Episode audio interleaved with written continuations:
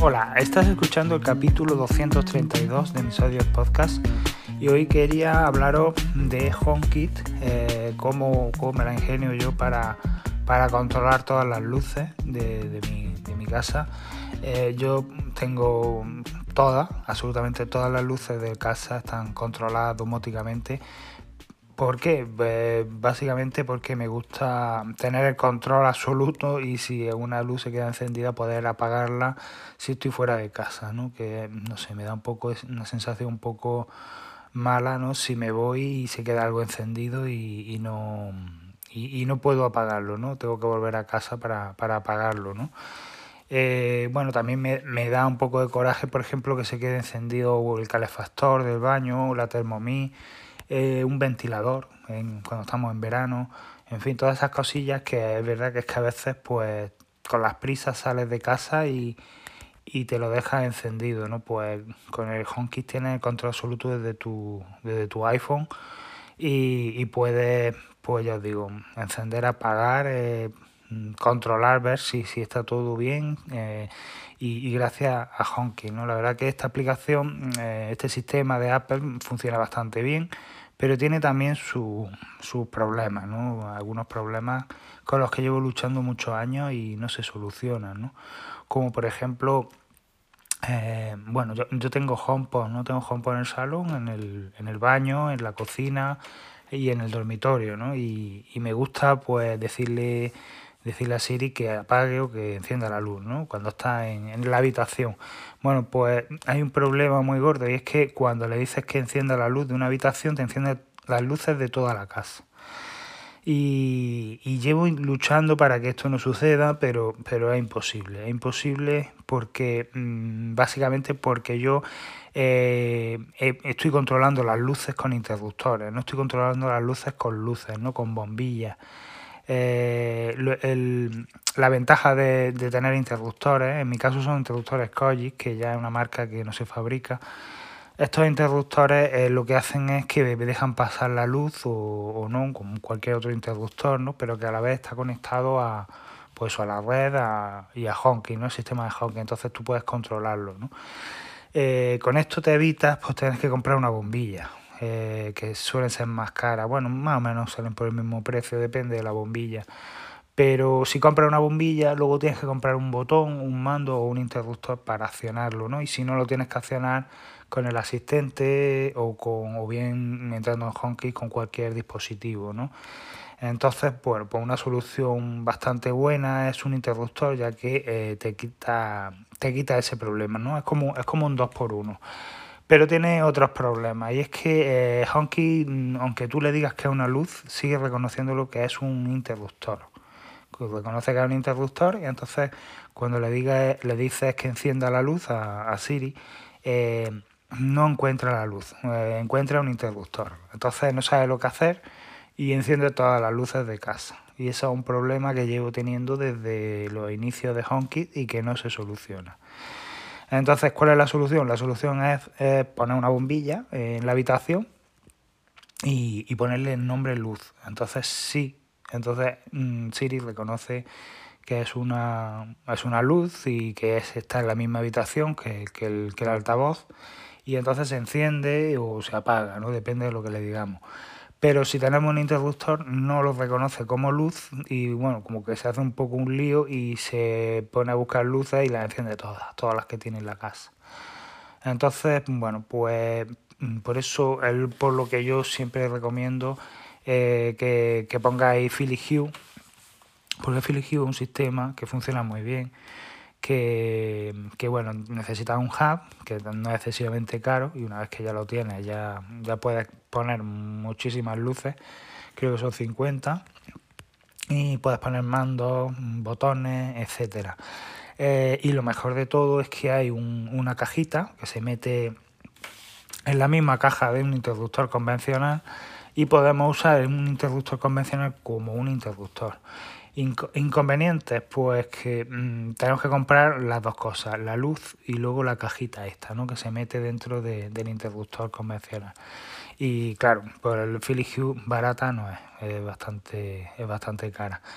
y, luego aparte pues bueno hay que configurarlo etcétera pero que no es, no es muy complicado no es excesivamente complicado la aplicación de Philips Hue se, se configura estupendamente el problema ya os digo es pues eso el precio que tiene eh, y, y, bueno pues que pues, pues, que el otro era más cómodo, ¿no? Te quedas con tu interruptor, lo, lo instalabas en, la caja donde estaba el antiguo, el convencional, eso sí, tenías que meterle un cable neutro de, luz, porque claro, ese interruptor que está consumiendo continuamente luz tiene que estar conectado a la red.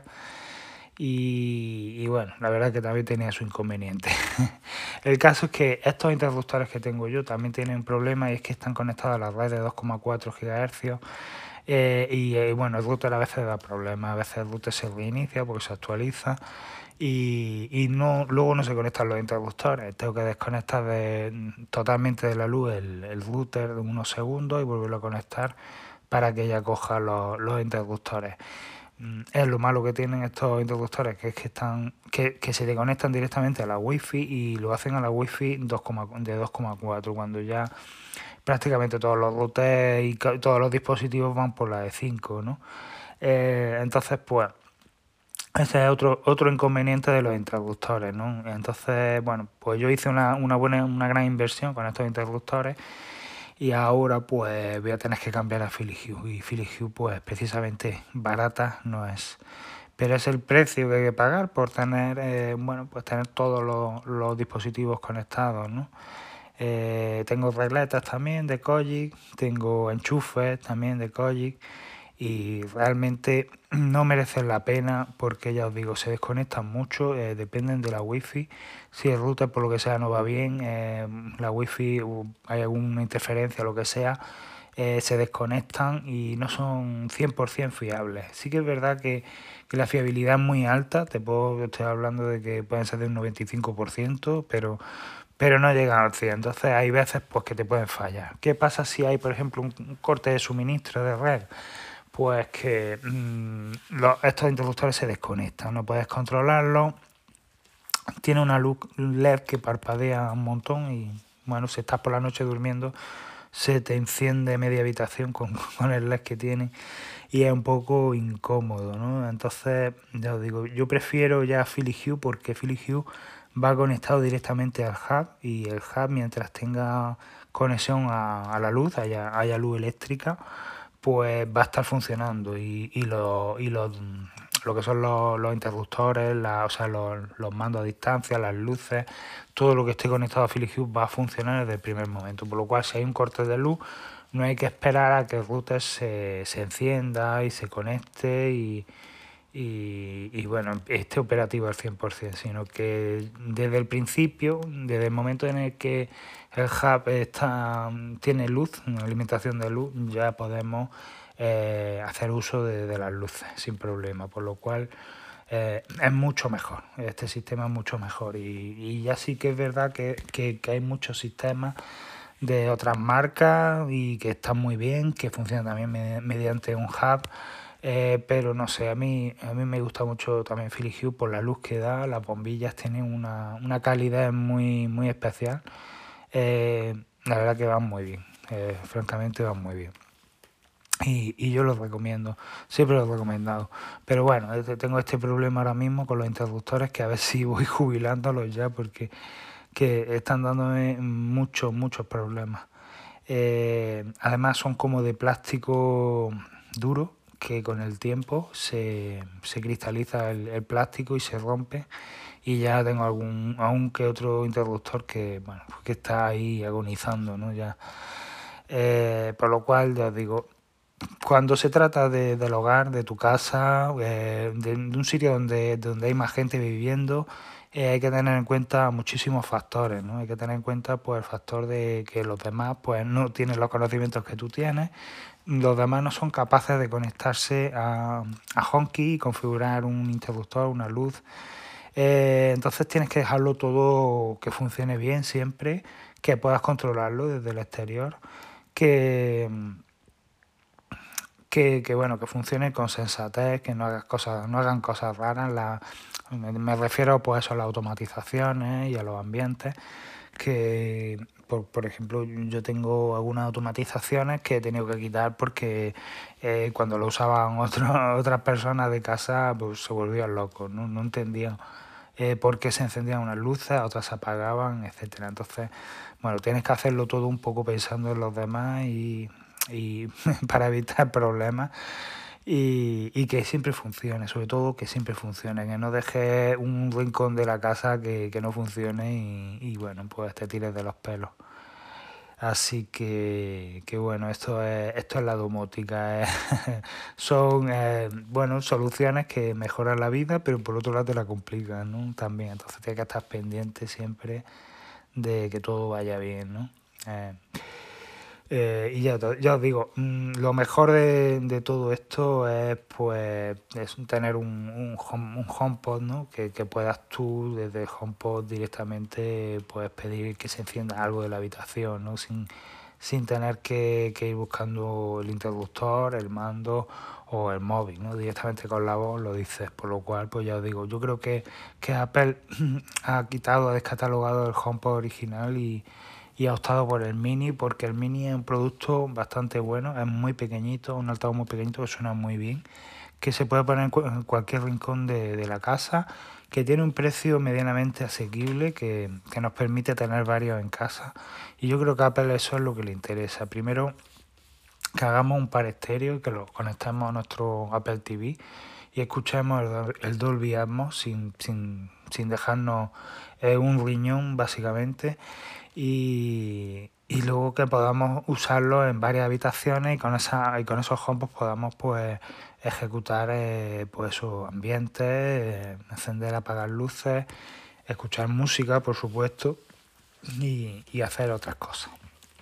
Así que, bueno, yo creo que el próximo HomePod que, que saque Apple pues será muy parecido al Mini, quizá un poco más grande o, o a lo mejor mantiene el mismo tamaño y, mejora mucho el sonido.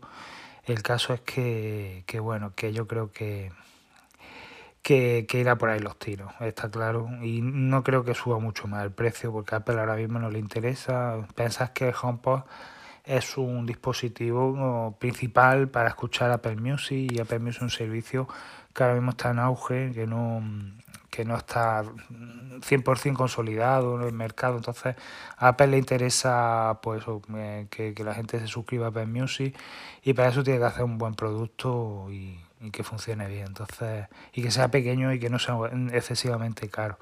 Por lo cual yo creo que el, que el próximo HomePod, si no va a ser el mismo que, que el actual Mini, eh, será muy parecido en tamaño y bueno, irá, me imagino que mejorarán muchas cosas de conexiones, de respuesta de Siri, el procesador, eh, mm, tendrá alguna cualidad extra y, y, seguramente eso irá mejor y, y será más rápido en todo, ¿no? Entonces, bueno, pues seguramente irán por ahí los tiros.